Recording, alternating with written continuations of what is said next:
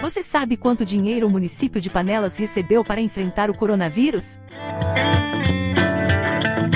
Começa agora o podcast de Panelas Pernambuco.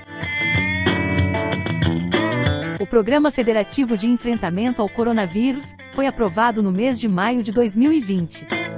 A proposta votada no Senado Federal tinha como objetivo prestar um auxílio financeiro a estados e municípios.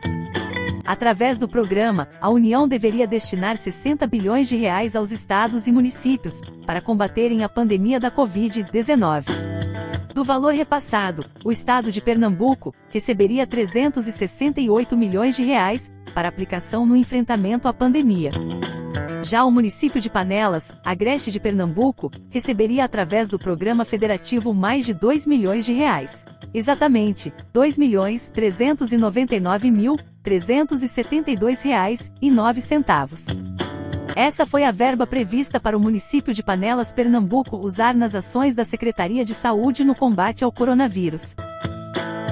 Esse foi o podcast do maior site de informações do município de Panelas.